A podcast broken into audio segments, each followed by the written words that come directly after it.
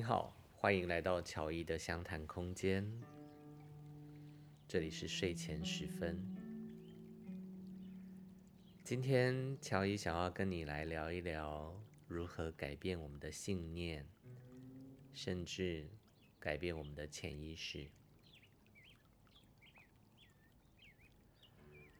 很多人呢都会说：“哎呀，我有我有一些限制性的信念，我没有办法改变它。我有些想法，我就根深蒂固着。这些信念真的能改变吗？或者是说，那些我在潜意识里面深深的感觉牢不可破的那一些想法，那些……”控制着我生命模式的那一些木马程序，我真的能改变他们吗？事实上，信念它并不是与生俱来的，它是随着生命的经历而变化的。你可以回想一下，在你小的时候，大人是什么样的？什么样的人是大人？什么样的人是老人？什么是难吃的？什么是困难的？那什么是好玩的呢？啊，在小时候，你可能觉得这个人长得啊、十多岁了，对，快二十，对，你就觉得哇，他就是一个大人了。但是当你年纪渐长，你可能对于那个大人的定义就不同了。小时候第一次喝咖啡，天哪，这么苦，这么难喝，怎么会有人喜欢喝这种东西呢？但是，随着年龄的变化，啊，你可能开始对于喝咖啡这件事情，有些人就会觉得啊，它是让我提神的，我不得已喝。有些人认为，哎呀，我坐在星巴克里面当那个气氛组，对吧？气氛组成员，哎，这个喝咖啡变成比较时尚的一个事情，一直到后来变成，哎呀，我没有咖啡我就不会醒。对，同样的一件喝咖啡的事情，在你的认知里面，对，在你对它的意义、对它的那个定义，它会开始随着你的生命经历而逐渐的变化。所以呢，这其实就告诉我们一件事情：大脑里面的这些信息呢。他们是可以重构的，他们是可以重新建构的。从另外一个角度讲，就是大脑其实是很容易被欺骗的。他们那么好骗，那过去呢，我们可能都是被外在在骗，但是我也可以就着大脑是好骗的这个特质，来改变我们自己的内在。比如说，我们在市场上比较常听到的催眠啊，催眠其实就是通过一个重新建构的一个模式去调整啊，让我们可以比如说戒烟啦、减重啊。那类似的技术呢，也包含像比如说呃视觉形象，或者是西塔疗愈、吸引力法则。甚或是某一些内在小孩的疗愈的方式，要重新建构我们大脑里面的那一些信念呢？它的关键其实就是在感受。我们可以通过重新的去描述、建立一个情境，然后呢，在这个情境底下，我们可能有一些特定的感受，跟原来不同的感受。通过那些感受，去改变我们的信念。乔伊有个朋友啊，他是一个完全不想碰钱的人然后看他在赚钱、工作，他非常的努力，但是他所赚到的钱呢，他完全没有去理财，他连他现在有多少、有多少钱可以花，他其实都不清楚，他也不愿去正视这个问题，甚至是他的财务出了状态，cash flow 都有问题了。但他还是不愿意去看待这件事。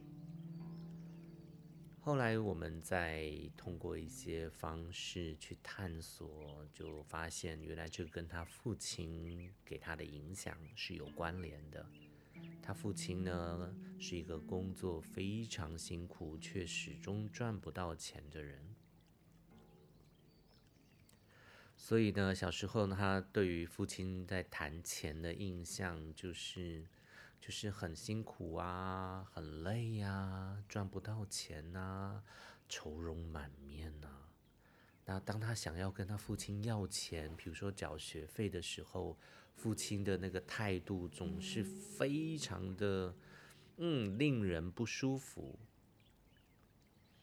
所以他。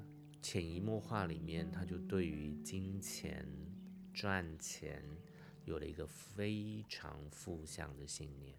于是乔伊就问他，在你印象当中，对于父亲在工作，或者是他在用钱的这个这些记忆里面，你最有印象的是什么呢？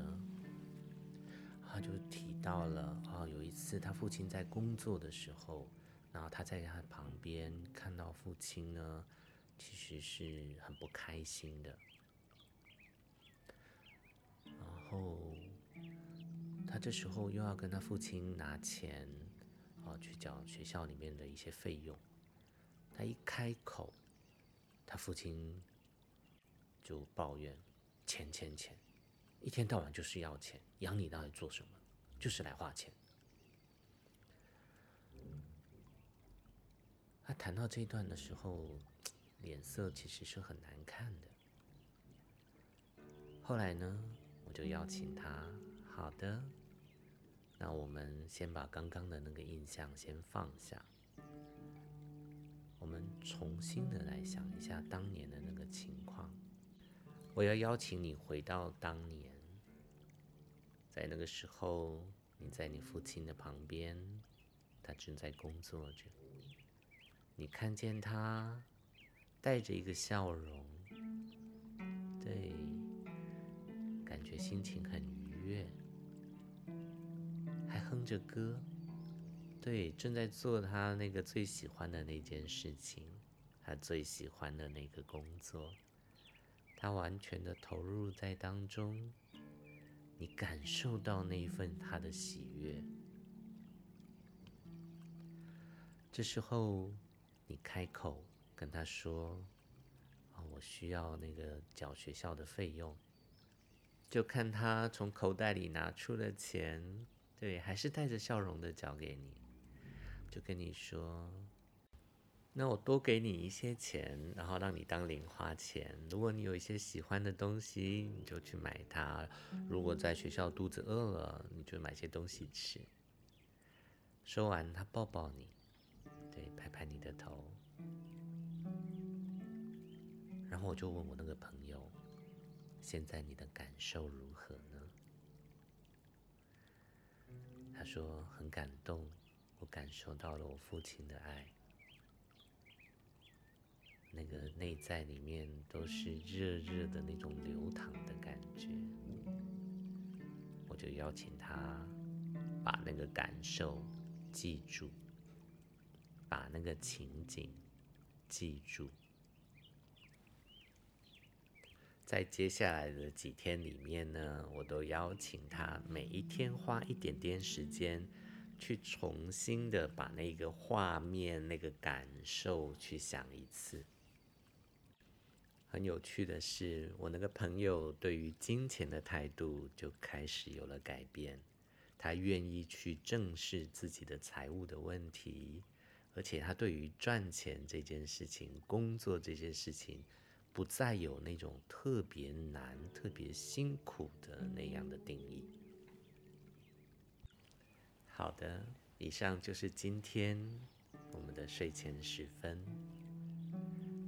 乔伊跟你分享的是，我们的信念是可以改变的，大脑是可以重构的。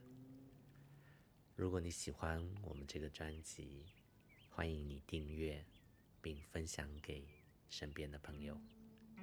谢谢你，谢谢你的收听，我是黄乔伊。